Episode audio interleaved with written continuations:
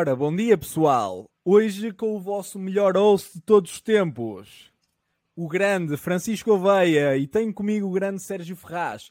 Estamos dispostos neste momento às 8h30 da manhã da Suíça e 7h30 de Portugal a fazer o grande favor de fazer o quarto episódio deste podcast.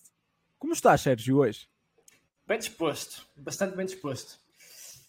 É o trigésimo dia que começou a levantar às 6 da manhã e. Uh, sim, sinto-me bem.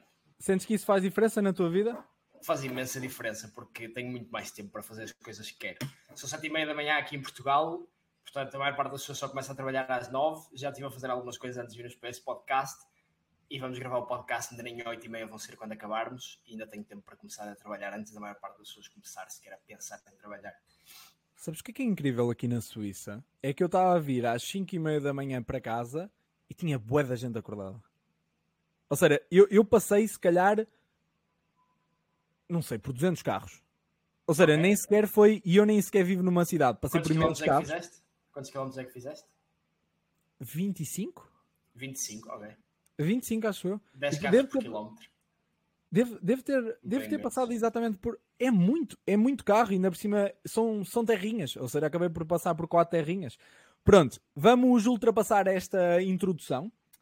E hoje vamos falar de um tema que achamos interessante, que é, vamos falar de um trabalho anterior, independentemente da idade a que fizemos esse trabalho, que nos deu certas skills que vai fazer diferença e que fez diferença em relação ao nosso trabalho de agora. Ou seja, a ideia é pegarmos de uma coisa completamente distinta para vocês que, mesmo estejam num mercado completamente diferente do nosso, consigam perceber que as skills de um setor podem transmitir-se para outro, porque realmente as skills são nossas, não é uma skill simplesmente de um setor, é uma coisa que nós aprendemos e fica connosco independentemente de onde trabalharmos. E vocês podem ser trabalhadores, tanto empresários de excelência, desde que tenham as skills certas em qualquer setor. Portanto, Sérgio, eu gostava de começar por ti. Fala-nos de um trabalho que já tenhas feito ou alguma experiência já tenhas tido que te ajuda neste momento e que nunca imaginaste que te poderia ajudar. Olha, como tu sabes, eu tive uma passagem pela Associação de Estudantes do Técnico. Acho que te lembras dessa altura. Uh, em que também conheci o Fred e, uh, e principalmente conheci o Ricardo, que estava era o responsável do departamento do Jeff. Com o Ricardo é máquina? O Ricardo é máquina, temos de trazê-lo ao podcast também. E basicamente eu um, ehm, foi uma altura em que também estava a ler o livro Como Fazer Amigos e Influenciar Pessoas do Dale Carnegie, que foi um livro que um, trouxe-me bastante valor, mudou-me um bocado a perspectiva do mundo e aconteceu muita coisa ao mesmo tempo nessa altura.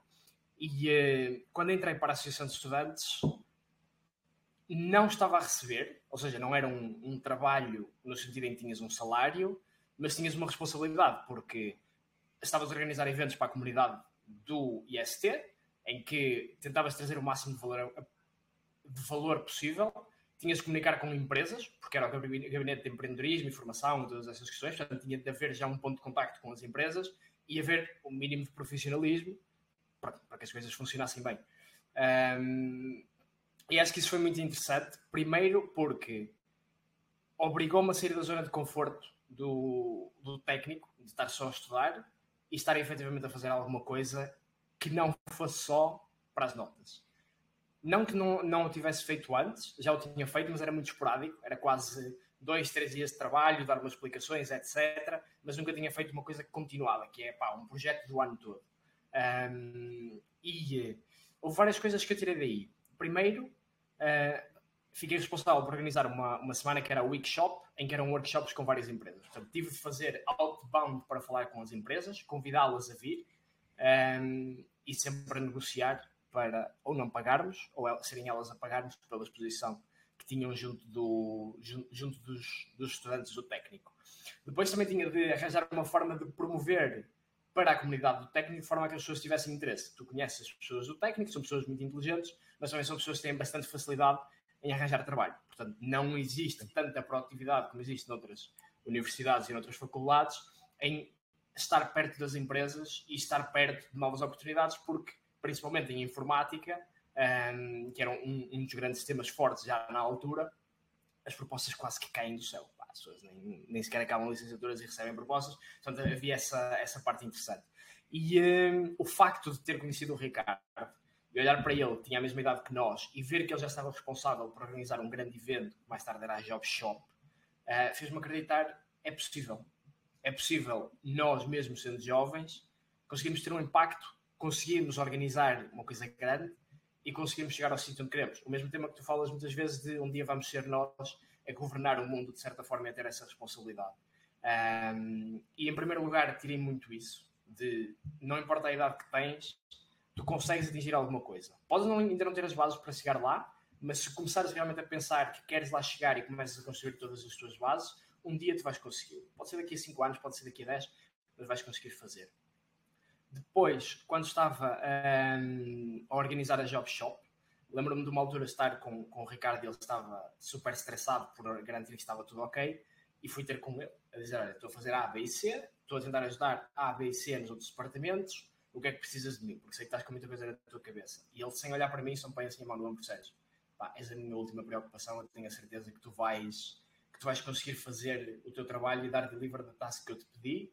Uh, portanto, pá, do your thing e uh, ajuda no que puderes. Eu estou focado nas outras coisas, não estou mesmo preocupado se, se tu vais conseguir ou não. E isto é que é o trabalho em equipa. Isto é que é o verdadeiro trabalho em equipa de as pessoas definem que taça cada pessoa vai fazer, confiam umas nas outras e confiam que se a outra pessoa não conseguir, vai pedir ajuda. Vai dizer, olha, eu sei que eu tinha, que eu tinha um, estado com esta task para entregar, mas por A, B e C não consigo, preciso que tu me faças isto ou preciso que me encaminhes para alguém para me ajudar nesta forma. E aí eu percebi essa importância, porque o facto de eu olhar para ele e perceber, pá, tirei um peso enorme dos ombros, que eram dois eventos que estavam a acontecer diferentes, que nunca tínhamos lançado, e tirar-lhe esse peso dos ombros e dizer, pá, foca-te em tudo o resto. Foca-te em garantir que todas as outras pessoas estão a fazer as coisas, que temos estado suficiente, eu estou organizado com a minha parte, já, já temos as inscrições, já temos as empresas organizadas, já temos o, o espaço do evento preparado, já sei como é que vai funcionar, já fiz o teste, portanto, está tudo ok. Ver isso, ver esse espírito de equipa dentro e ajuda, fez-me perceber como é que realmente funciona o trabalho em equipa. Um, e uma última coisa que gostava de partilhar, na Associação de Estudantes, uma coisa que se faz todos os anos é fazer listas e um, depois tem-se fazer campanhas sabes como é que funciona, toda a gente esteve na faculdade, sabe como é que funciona. Aliás, nem é preciso estar na faculdade, na secundária isso também se faz. Eu lembro-me de uma altura nós, até quando estava a começar, estávamos encarregues de distribuir flyers. Para distribuir flyers para promover, olha, malta, voltem, voltem na, na, nossa lista porque queremos fazer A, B e C. E um, fui para a rua, nunca tinha feito Pá, nunca tinha feito vendas, nunca tinha distribuído flyers, nunca tinha abordado assim pessoas na rua com o objetivo de vender ou dar a conhecer alguma coisa, mas pensei, olhei para, todas as pessoas à minha volta e via toda a gente tipo, em grupinhos, duas, três pessoas, falavam umas com as outras, eventualmente entregavam uns flyers à pessoa que estava mais aberta a recebê-los e não faziam mais nada. Eu pensei, pá, se eu estou a fazer isto, não quero estar aqui a passar 30 minutos, 45 minutos só a olhar para a boneca e deitar, deitar tempo fora. Portanto, eu vou fazer autobando. Se estou a passar aqui, eu vou, vou meter-me com elas. E comecei a pensar, pá, fiz uma, duas, três abordagens, comecei a perceber, a malta não tem muito interesse por isso. O que é que a malta tem muito interesse? Santa Seventa, Arraial do Técnico, que são tudo coisas organizadas pela Associação de Estudantes. Então eu ter com as pessoas e perguntava: Olha, foste a Santa Seventa a semana passada? As pessoas: Olha, por acaso fui, foi muito fixe. Eu, sabias que é a Associação de Estudantes que organiza isso? Gostava de saber mais. Gostavas que organizássemos mais eventos desses para ti. Tens aqui a nossa lista, nós fazemos muito mais coisas do que isso, organizamos workshops, uh, fazemos parte de política uh, na Associação de Estudantes, todas essas coisas. Portanto, dá uma vista de olhos, fica a conhecer-nos. Se quiseres ver o nosso website para ver as ofertas que temos, e via muito mais sucesso nisso. Tanto que havia pessoas que estavam a entregar tipo flyers da Compal e essas coisas na altura. Duas pessoas estavam pagas, estavam a ser pagas para fazer isto. E elas, passados 5, 10 minutos, vêm ter comigo e dizem: pá, tu estás a ter bom sucesso, nós vamos juntar-nos aqui para também dar os nossos flyers. E eu fico dizendo: pá, estou a ter sucesso porque quero. porque quero, porque eu estou a fazer autobanda, estou a chegar às pessoas. Portanto, acho que é isso. Em resumo, tirei bastantes coisas daqui, principalmente proatividade e querermos fazer as coisas, trabalho de equipa e olhar para as outras pessoas que estão no sítio onde nós queremos e olhar para elas como uma inspiração e como alguém que muito provavelmente também precisa da nossa ajuda e a qual nós precisamos de ajudar. Ok, tenho questões, vamos tirar sumo disto, ok? Bora. Ou seja, as minhas questões, e peço desculpa porque eu estava aqui a apontar, as minhas questões são algumas. Primeiro, em que é que tu achas que o Ricardo era melhor do que tu e em que é que isso influenciou para o teu crescimento? Acho que o Ricardo estava muito melhor preparado. Okay. Porque ele já tinha tido experiência na política um, e já estava há alguns anos a fazer isto. Portanto, acho que acima de tudo é a preparação. Muitas vezes as pessoas olham o que é que os outros são melhores do que nós. E há skills em que as outras pessoas são melhores do que nós. Mas quais eram as skills em que ele era melhor do que tu? Objetivamente. O que é que tu olhavas e dizias? Foda-se. Uh, desculpa. Em que tu dizias, ok, este, este gajo é melhor do que eu nisto e eu tenho de, de andar da perna para conseguir. Muito mais organizado. Ok. Sentia que era muito mais organizado. Tinha muita coisa a acontecer. Ainda mais organizado do que tu, que tu já és uma pessoa extremamente organizada. Yeah, yeah. Eu acho que a minha organização veio. Acho que a minha organização veio depois de eu começar a fazer coisas. Porque eu sempre fui muito organizado, só que ele tinha muita coisa para fazer, eu não tinha. estava principalmente a estudar e a fazer mais algumas coisas à parte, mas o foco principal era estudar. Enquanto que o Ricardo tinha estudar, era ao contrário, era o foco, era a Associação de Estudantes e aquele projeto, e depois era estudar. Portanto, tinha uma carga muito maior do que aquela que eu tinha. Ou seja, eu sou organizado neste momento porque também tenho muita coisa para fazer, mas não era. Não, não tinha, e quando comecei a fazer, comecei a sentir isso, comecei a sentir esse peso. Demorava mais tempo a fazer coisas, e esse arranque um, demorou bastante tempo. Mas sim, super, super organizado, super proativo, e tinha uma skill de assertividade que eu não tinha. Pá, não, não tinha a assertividade que tenho hoje em dia. E acho que ver isso e ver a forma de, de ele estar aí foi uma grande inspiração, sem dúvida. Eu gostaria só de adicionar, se calhar, simpatia e saber posicionar-se. Que era, para okay. mim, são duas skills que o Ricardo, que sempre vi nele, que é, ele é muito simpático, ou seja, é muito aprazível de falar, é uma pessoa muito simples de, de dar um approach e depois sabe se posicionar muito bem, sabe ver quem é que tem valor, ser amigo das pessoas que têm valor e posicionar-se nos sítios, nos círculos certos.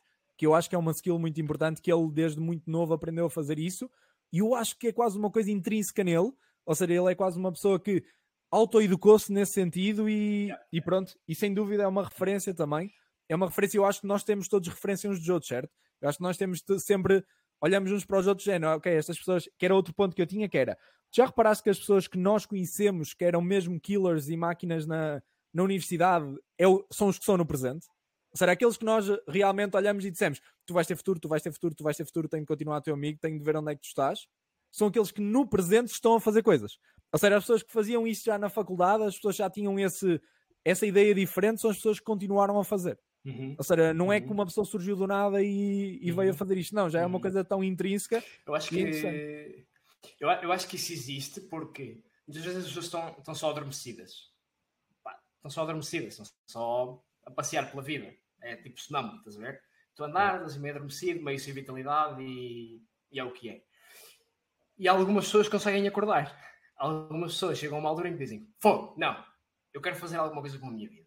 Eu quero andar para a frente. Eu não quero só ser a pessoa que tem uma vidinha normal e que está a fazer aquilo que a sociedade espera de mim. Não, eu tenho objetivos meus, eu tenho sonhos meus e não quero saber o que é que a sociedade acha para isso. E há pessoas que têm essa capacidade de chegar a 25, 30, 40 e acordar. E há várias histórias disso na net. Mas isso é raro e é muito mais difícil, porque a partir do momento em que tu começas a trabalhar, a tua personalidade começa a moldar-se muito. Primeiro já, já vem moldado na universidade, depois começa a moldar-se ainda mais porque tens responsabilidades, começas a namorar, começas a casar, começas a ter filhos, etc. E é muito mais difícil fazer isso. Portanto, eu percebo o que tu queres dizer de a uma altura, quanto mais tarde quiseres acordar, pior é. é. Portanto, as pessoas que acordaram na universidade são aquelas que ou lhes aconteceu alguma coisa muito má e adormeceram, pá, tiveram um problema de saúde ou o que quer que seja, que felizmente acho que no nosso círculo não, não aconteceu, ou então elas continuam assim, porque está dentro delas, porque já se treinaram para ser assim e vão continuar a ser assim. Isso é uma coisa muito interessante, porque eu depois também tenho uma questão que é a Associação de Estudantes do, do Técnico, a AIST, deve ser das maiores associações de estudantes Sim. de Portugal. Eu presumo yeah. que seja uma associação bastante grande só pelo, pelo campus que nós tínhamos e que temos. Ou seja, é uma associação que tu, em regra geral, tens qualidade. Porque tens dinheiro a entrar, tens muitos eventos a fazer, ainda por cima o técnico é, é o técnico. Portanto, tens imensos eventos importantes, como tu disseste, imensas pessoas inteligentes sempre com empresas a irem lá. Portanto, quanto mais potencial tu dás, mais responsabilidade têm as pessoas que estão dentro dessa, pronto, que estão dentro dessa associação de estudantes. Então a minha questão era, mesmo numa das melhores, possivelmente, podemos argumentar, mas mesmo numa das melhores, supostamente, AES do país, quantas pessoas é que eram mesmo boas a fazer o seu trabalho e qual era a porcentagem de pessoas que eram totalmente normais e que não faziam nada de especial? Regra de Pareto, 80-20. Hã? 80-20? Regra, regra de Pareto, 80-20. Eu também pensei nisso. Ok. Sem dúvida. Ou seja, vai tudo ao Pá, mesmo sítio. havia, havia, havia bastantes pessoas máquinas. Havia. Bastantes. 1% para aí. Yeah. Um, ou seja, quer dizer, não havia só o Ricardo, havia, havia mais pessoas máquinas. E um, depois havia muita gente que ia fazendo. Ia fazendo. Ou, ou seja, os extremos ainda estão mais afastados do que o normal. Sim, ou seja, quando tu estás sim, numa, sim. numa é ainda mais produtiva, quer dizer que para ela ser extremamente produtiva tem de haver mesmo tipo aquele top 1%, no- top notch, que, é tipo mesmo excelente e o resto é tipo é normal, ou seja, os extremos ainda se separam mais. Sim. Sentias isso? Olha, pá, lembro-me lembro de estarmos uma vez no. Naquela zona de churrascos do técnico. O técnico tem uma Ok. zona de churrascos e depois é a, é a que geria toda essa parte. E estávamos lá a ver uma cerveja depois de um evento. Pronto, pá, uma coisa normal. E lembro-me de haver pessoal que estava responsável por esta parte de organizar churrascos a reclamar. Pá, as pessoas não vêm aos churrascos, não vêm não sei o quê, não vêm não sei o que mais. E eu, na altura, saí de lá um bocado chateado com aquela perspectiva. Nem, nem estava a perceber muito bem porquê, mas estava um bocado chateado de género. Porquê, porquê é que tu estás chateado com as pessoas não virem? Tipo, as pessoas não te devem nada. E só mais tarde é que percebi que é. Se calhar não estás a acrescentar valor suficiente. Se calhar as pessoas simplesmente não querem e têm outras alternativas. Agora, não vais tu ficar a pensar, ah, eles devem mal alguma coisa. Não devem um caralho, não devem nada. Pá, as pessoas não vêm, ok, o que é que vais fazer com a tua vida Claro. para ter valor para além disso? Havia festas em minha casa, isso. não é? Havia festas Havia na festas casa. em tua casa. É Não era preciso ir aos é churrascos. Nunca fui a nenhuma. Nunca fui a nenhuma. Um gajo tinha de ganhar dinheiro e a publicidade era melhor. nunca, fui, nunca fui a nenhuma festa na tua casa. Já reparaste nisso? Tu fizeste boé de amigos, fizeste imensos amigos nas festas na tua casa e eu nunca fui a nenhuma festa na tua casa. Perdeste muito. O Martim acho que chegou a ir, portanto tu perdeste muito. Mas não quer dizer que, que não se faça. Mas aquilo era um negócio excelente. Mas pronto, eu tenho outra coisa. Falaste da venda por associação. Diz? Também cheguei a organizar umas no, eh, na nossa residência. Pá. Um dia, um dia falamos disso, porque eu acho que as festas é um ótimo negócio para quem tem curiosidade nas festas. Tipo, dicas como funcionar, porque se Por pode acaso- ganhar muito dinheiro na faculdade com Por festas. acaso- Por acaso, por acaso. Portanto, venda por associação era mais uma coisa que eu tinha, que eu tinha aqui apontado, que foi o que tu estavas a dizer que foste distribuir flyers e que vendeste por associação, de género, gostaste disto, então tal. Ou seja, isso é um, isso é um tipo de venda muito interessante. Tu sentes que isso tipo, te ajuda a vender, tipo, ajudar consultores a, a fazer alguma venda imobiliária ou fazer alguma transação? Vender por associação, tipo, compra esta casa porque isto é felicidade, por exemplo. Ou seja, em vez de compra esta casa porque realmente a casa é boa e um dia pode vendê-la melhor, ser do género, compra esta casa porque olhe tanto sol. Olhe realmente a felicidade que pode ter aqui. Olhe o sítio onde está, é maravilhoso. Olhe o parque, os seus filhos a brincar naquele parque. Sim. Aliás, isso é nos livros de mediação imobiliária é um, um dos sinais que eles dizem que a pessoa está mais interessada e mais inclinada para vender, que é quando a pessoa chega à casa e começa a dizer, vira-se para o, para o marido ou para a mulher e diz, imagina lá cozinhar nesta cozinha, imagina lá ver o nascer do sol aqui, Ei, imagina lá a criança a brincar aqui na sala, nós a chegar ao fim do dia e a ligar a televisão depois disso, porque a pessoa já se está a imaginar lá. Ahm, do que tu estás a dizer da venda por associação, sim. Ou seja, se estiveres a falar com um investidor, a associação que ele pode fazer é veja lá o retorno que isto lhe pode trazer, porque o resto não interessa. Se estiveres a falar com um investidor, é tipo, pá, ok, é bonito, mas quanto é que eu tiro disto ao fim do Sim, mês? mas ao investidor tu não aqui, quero vendes. Tu não vendes normalmente ao investidor. É muito raro um Exatamente. investidor querer comprar uma ideia. Tu, Sim. tu dás números. Eu estou a dizer a Exatamente. venda em si de quem quer comprar um imóvel. Uhum. Ou seja, o teu Mas para trabalho. quem, quer, para, para quem quer para quem quer comprar uma casa, sem dúvida. E mais, digo-te, para, para quem quer ser consultor imobiliário, isso também existe muito, porque o consultor imobiliário é um empresário por si mesmo. Ah, é comissionista, portanto, só recebe consoante o que consegue vender. É um empresário. Não, não há um contrato de trabalho. E eh, isso acontece que quando as pessoas começam a ter algum sucesso, começam a valorizar cada vez mais a sua marca pessoal, é a reputação. A reputação demora imenso tempo a construir e destrói-se num ápice. Eles começam a valorizar muito. Portanto, também existe uma venda por associação que nós conseguimos fazer de olha, nós vamos trabalhar a tua marca como mais ninguém faz. Vamos te dar uma exposição à tua marca como as outras, como as outras redes não te dão essa liberdade. Vamos permitir ter o teu próprio website com as tuas cores, vamos permitir teres o teu próprio logótipo nas redes sociais, quase sem exposição da Relive. Portanto, faz isso e isso provavelmente vai te ajudar a vender mais, porque as pessoas reconhecem a marca Francisco e querem trabalhar com o Francisco. E é um bocado uma venda por associação de vendemos esta liberdade, vendemos o facto de sermos uma empresa inovadora, etc., para tu produzires mais. Ah, tu ainda estás a falar da venda ao agente, ou seja, ao não, é, agente. não só estás a falar ao cliente como ao agente, mas isso faz sentido porque realmente é um, é um estilo de vida e é uma coisa diferente, porque se alguém for mesmo muito bom em vendas, ser agente imobiliário é uma ótima decisão, nem que seja para fazer um part-time extremamente lucrativo que depois fica um full-time, por exemplo. Ou seja, vocês tecnicamente não estão a vender, estão a vender uma possibilidade. É gente, tens a possibilidade disto, disto, disto. O resto depende só de ti. Ou seja, a Relieve faz exatamente isso. Ou seja, último ponto, porque já estamos nos 21 minutos. Último ponto que era quando tu disseste que era preciso, era preciso funcionar em equipa e era preciso acreditar que outra pessoa ia fazer a sua parte realmente para, para funcionar e que, ele, e que o Ricardo não estava preocupado contigo, isso a mim faz muito sentido, porque sempre que nós estamos a funcionar em equipa com pessoas que podemos confiar, porque normalmente numa equipa, se tivermos 10 pessoas, podemos confiar em uma ou duas, ou seja, são aquelas pessoas que realmente sabemos que vão deixar o trabalho andar e que depois, se forem boas a delegar, que é uma das melhores coisas que se pode, que se pode ter, não é? Uma das melhor, melhores skills, vão conseguir delegar e fazer as outras pessoas fazer 50% da sua produção. Que é, por exemplo, eu imagino sempre a produção, quando tu estás a trabalhar com alguém que é bom, ou que é igualmente bom como tu, ou é melhor em certas skills, eu imagino como se fossem túneis. Imagina, se nós estivermos a trabalhar os dois um ao lado do outro, estamos a entrar num túnel e eu não te vou ver entrar no túnel, não sei o que é que passaste dentro do túnel, não sei se o teu túnel foi mais difícil que o meu, se anda lá às curvas, se não anda, se tu tiveste uma obstrução, se o túnel depois tinha lá uma luz vermelha, eu não sei.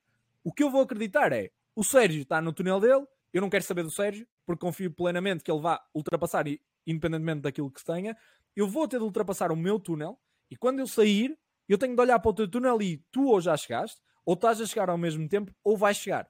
Ou seja, eu só tenho de acreditar que tu vais ultrapassar o túnel.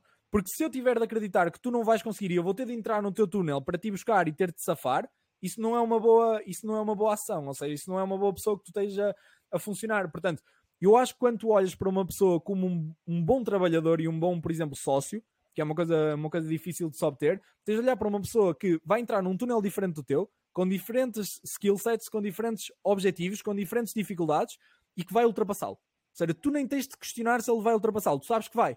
Mais tarde, mais cedo, ao mesmo tempo, mas pelo menos tu sabes isso, estás a ver? Isso é uma tranquilidade, ou seja, o Ricardo nesse momento deve ter olhado para ti e dizendo, estás no teu túnel, faz, faz o teu caminho, tipo, eu sei que vais acabar por sair de lá, eu não sei se vais sair antes ou depois de mim, eu estou com as minhas coisas, não me chateias com, com, as tuas coisas, eu não te chatei com as minhas, só se for extremamente necessário é que tu vens aqui, tipo, reportar-me alguma coisa ou chatear-me.